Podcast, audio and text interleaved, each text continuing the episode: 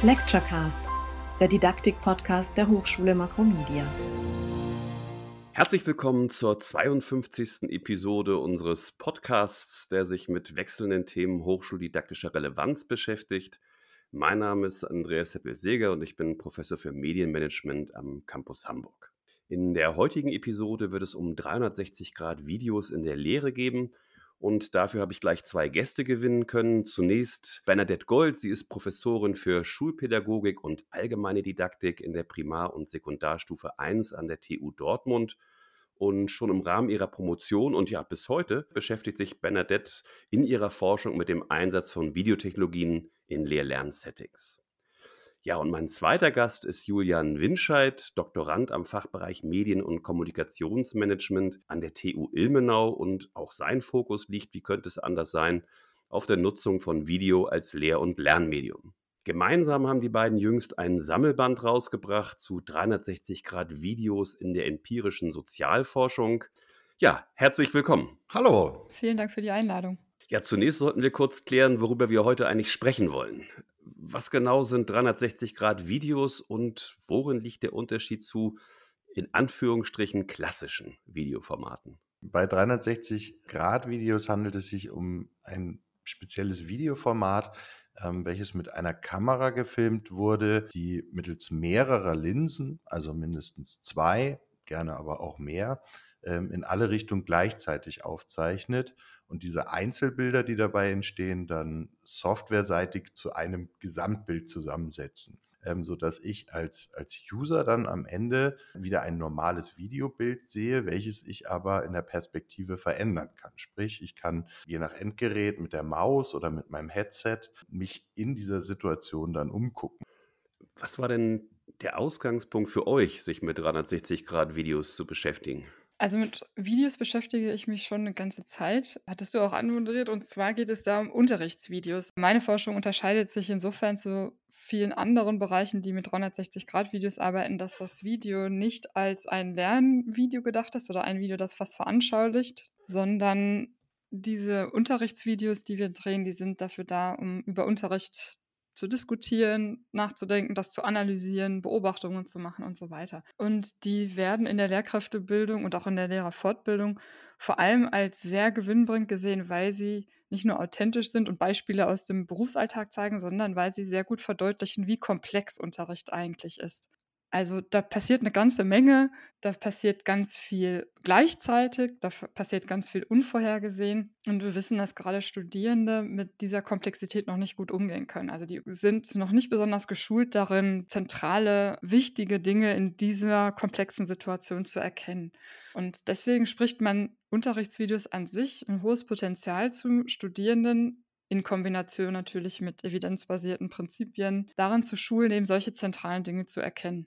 Und mein Ausgangspunkt war jetzt die Komplexität und da werden die 360-Grad-Unterrichtsvideos besonders interessant, da die natürlich die Komplexität noch viel besser verdeutlichen. Also dieser 360-Grad-Rundumblick macht das Ganze noch realistischer.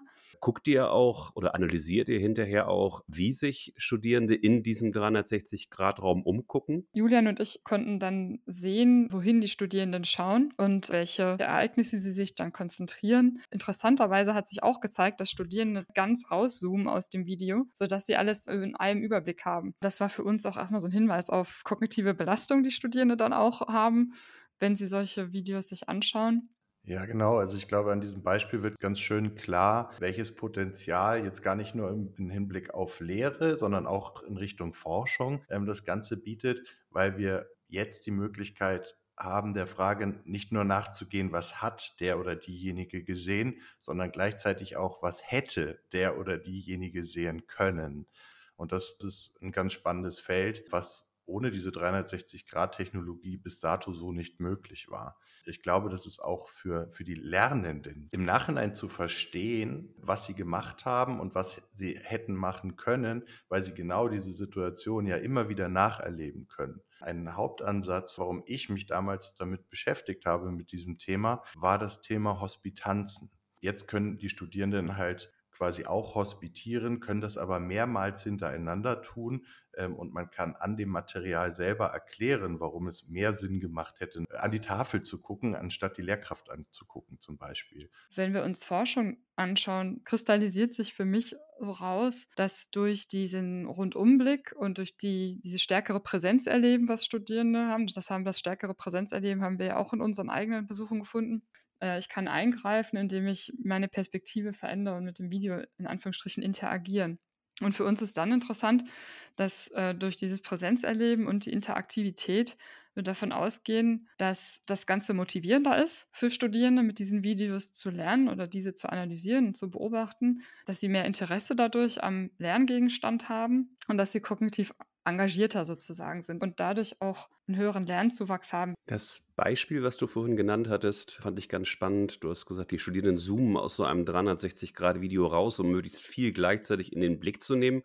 Das funktioniert aber natürlich nur auf bestimmten Endgeräten. Also inwieweit spielt denn aus eurer Sicht das ist eine Rolle, ob die Rezeption dann über so ein Head-Mounted Display erfolgt, man quasi nativ sich im Geschehen umgucken kann oder ob das per Drag and Drop auf dem Tablet beispielsweise funktioniert oder mit der Maus. Ich glaube, ein wichtiger Punkt dazu ist, dass man sich natürlich vorher überlegen muss, brauche ich die, diese Immersion überhaupt? Also beziehungsweise wofür nutze ich dieses Material? Und wenn es darum geht, quasi selber in diese Situation einzutauchen und sie mitzuerleben, dann ist das natürlich total wichtig.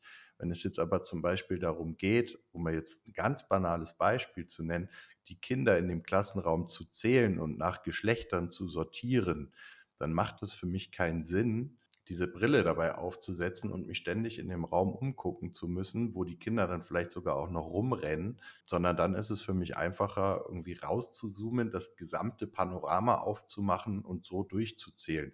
Ich gehe davon aus, auf, auf Grundlage der Studien, die es auch ähm, dazu schon gibt, dass dieses Präsenzerleben deutlich höher ist, wenn man das Head-Mounted Display hat. Wenn ich äh, sozusagen abgeschirmt bin im Vergleich dazu, dass ich es auf dem Smartphone sehe, was ich vor mir halte oder tatsächlich auf einem Laptop. Und gleichzeitig ist das aber auch für mich ein Indiz, dass diese Videos schon kognitiv ganz schön belastend sind. Ihr habt jetzt immer schon auf Forschungsergebnisse äh, referenziert, die ihr euch angeschaut habt. Kommen wir doch mal ganz konkret auf euren Sammelband zu sprechen, in dem ihr ja auch unterschiedliche Ansätze und praktische Beispiele der Nutzung von 360-Grad-Videos zusammengetragen habt. Also unter anderem durften hier auch Frank Fohle, der in Episode 41 dieses Podcasts unter dem Titel Serendipity zu Gast war, und ich unsere Erfahrungen mit 360-Grad-Videos im Zuge forschenden Lernens teilen und hier speziell mit Fokus auf das Aushandeln von Forschungsperspektiven mit Social Video Learning. Das will ich jetzt mal außen vor lassen. Mich würde interessieren, was waren für euch ganz persönlich so die interessantesten Takeaways? Für mich persönlich ähm, war das Spannende an diesem Sammelband diese interdisziplinäre Sichtweise. Also ich glaube, fast alle, die sich irgendwie an dem Buch beteiligt haben, kommen aus, aus einem anderen Feld als wir. Und ich fand es schön und gleichzeitig auch ein bisschen schade, dass wir irgendwie alle an, an, einem ähnlichen Punkt stehen. Also das Thema ist noch zumindest äh, wissenschaftlich betrachtet relativ neu und es gibt ganz, ganz viele Problemstellungen, die sehr heterogen sind, die am Ende aber immer wieder auf die gleichen Fragen zurückkommen. Ähm, Ton ist zum Beispiel ein Thema, was sehr häufig vergessen wird. Also 3D-Audio ist das Thema, wenn ich meinen Kopf bewege, der, dass sich der Ton entsprechend verändert, was wichtig ist für das immersive Erleben, bis hin zu rechtlichen Fragestellungen, ethischen Fragestellungen. Datenschutz ist immer wieder so ein Thema. Also es hat sich so ein, so ein riesen Blumenstrauß an Fragen eröffnet, wo man gesehen hat, okay, wir, wir fangen mal was an, in der Hoffnung, dass sich daraus noch viel mehr Fragen ergeben und dieses Thema noch viel breiter weiter diskutiert. Äh, ich fand tatsächlich, nachdem ich mich viel beschäftigt habe mit dem Einsatz von den 360-Grad-Videos als so eine Art Reflexions- und Diskussionsstimulus, fand ich insbesondere diese Perspektive, welche Potenziale und auch Herausforderungen sie in der Forschung mit sich bringen. Das fand ich sehr, sehr spannend. Wir versuchen mit unserem Podcast ja immer Brücken zu schlagen in die eigene Lehrpraxis und daher bietet sich natürlich jetzt auch an, euch zu fragen, was denn eure Empfehlungen an unsere Hörerinnen und Hörer wären, die jetzt möglicherweise darüber nachdenken, selber 360-Grad-Videos in ihrer Lehre auszuprobieren. Also Julian hat das gerade schon angesprochen, sind so zwei Dinge, die mir auch als allererstes einfallen. Das ist der Ton. In dem Feld, in dem wir jetzt die Videos genutzt haben, sind das natürlich auch Settings, in denen dann 20, 30 Kinder rumlaufen. Und äh, besonders schön ist es ja, wenn Studierende sich nach links drehen, dass sie dann, dass der Ton sozusagen mitgeht. Das ist eine Herausforderung, die mir in der Lehre mit dieser Art Videos sehr, sehr häufig begegnet. Und der zweite Punkt, es reicht nicht einfach, dass wir den Studierenden jetzt ein Unterrichtsvideo zeigen, oder das ist wahrscheinlich auch übertragbar auf andere Bereiche. Es muss eben sinnvoll in ein Gesamtkonzept eingebettet sein. Also was möchte ich den Studierenden eigentlich vermitteln? Was ist mein Lernziel? Welche didaktischen oder instruktionalen Methoden brauche ich dafür? Welche konkreten Videoaufnahmen? Und da gehört für mich dann auch zu welche Videoart, auf welchem Endgerät macht da Sinn? Welche Beobachtungsaufträge sind dann dementsprechend sinnvoll? Wie messe ich das auch, ob die Studierenden was gelernt haben? Das sind so Fragen, die ich mir stellen sollte, bevor ich die Videos dann mit ins Seminar nehme. Ja, und ich habe das eben schon mal angesprochen. Ich kann das nicht häufig genug betonen, sich zunächst mal klar zu machen, wofür will ich ausgerechnet 360-Grad-Videos nutzen. Das klingt jetzt so negativ, das ist überhaupt nicht so gemeint. Ganz im Gegenteil, ich finde es eine wahnsinnig tolle Technologie, aber es macht halt wenig Sinn, eine 360 360-Grad-Kamera in die Ecke eines Raumes zu stellen, weil ich dann auch einfach eine normale Kamera mit einem Fisheye-Objektiv nehmen könnte, weil ich werde mir wahrscheinlich nicht die Wand angucken wollen, die hinter mir ist. Weil wenn ich es wirklich immersiv haben möchte, sollte ich natürlich auch gucken, dass ich eine Kameraposition wähle, die einem realen Blick entsprechen könnte. Ja, wenn ich die Kamera vier Meter hoch unter der Decke platziere, ist das in der Regel ja keine Position, von der aus ich das normalerweise beobachten würde, weil ich einfach nicht fliegen kann und auch keine vier Meter groß bin.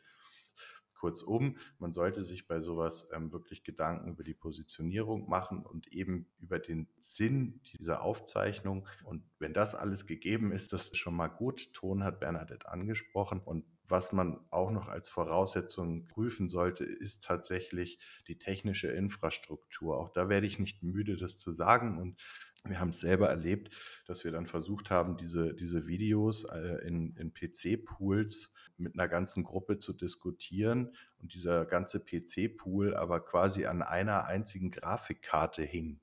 Ja, und wenn ich dann irgendwie 20 Mal parallel dieses Video abspielen lassen möchte, dann komme ich gegebenenfalls an technische Grenzen. Ich könnte mit euch noch viel, viel länger drüber diskutieren. Man merkt es ja schon, das ist auch ein Thema, was mich selber sehr umtreibt. Aber ähm, ja, zum Ende hin und unsere Zeit ist schon weit fortgeschritten, stellen wir unseren Gästen die immer gleiche Frage, auch wenn wir zuvor über andere Themen diskutieren, nämlich die Frage nach drei Tipps für gelingende Hochschullehre. Und diese Frage möchte ich euch natürlich auch stellen. Ich kann mich nicht ganz wegbewegen von der Unterrichtsforschung und versuche das mal zu kombinieren mit meiner eigenen Erfahrung aus der Lehre. Da würde ich drei Punkte nennen. Gute Lehre braucht erstmal eine gute Studierenden-Dozierenden-Beziehung und eine lernförderliche Atmosphäre. Ich glaube, da werden die meisten auch in der Pandemie gemerkt haben, so ein Seminar über Zoom mit schwarzen Kacheln ist doch was anderes, als sich zu sehen. Gute Lehre orientiert sich für mich auch an den Adressatinnen und Adressaten, also vor allem am Vorwissen, aber nicht nur. Und gute Lehre bringt Studierende dazu, sich kognitiv aktiv und elaboriert mit den jeweiligen Inhalten auseinanderzusetzen. Und wie sie das tut, ist erstmal zweitrangig, aber dass sie es tut. Meine drei Tipps wären, nutze technische Hilfsmittel. Tipp 2, nutze technische Hilfsmittel richtig. Und Tipp 3 ist, nutze technische Hilfsmittel richtig, wenn es Sinn macht. Bernadette hat das eben schon angesprochen. Ich glaube, es ist immer ganz, ganz stark kontextabhängig, lernzielabhängig und auch ganz stark zielgruppenabhängig. Ja, also ich musste selber die Erfahrung machen, dass Lehramtsstudierende zum Beispiel eine andere Affinität zu Technik haben, als das Ingenieure haben. Das sind jetzt große Schubladen, die ich aufmache, ich weiß, aber einfach, um das nur mal ein bisschen plakativ darzustellen, dieses nur weil ich es kann, mache ich es auch Prinzip ist, glaube ich, nicht so angebracht. Ganz herzlichen Dank für das Gespräch, für die spannenden Einblicke in 360 Grad Video in der Lehre und auch in der Forschung. Und so bedanke ich mich auch bei meinen Hörerinnen und Hörern und hoffe darauf, Sie euch auch beim nächsten Mal wieder im Auditorium begrüßen zu dürfen. Lecturecast, der Didaktik-Podcast der Hochschule Makromedia. Dankeschön.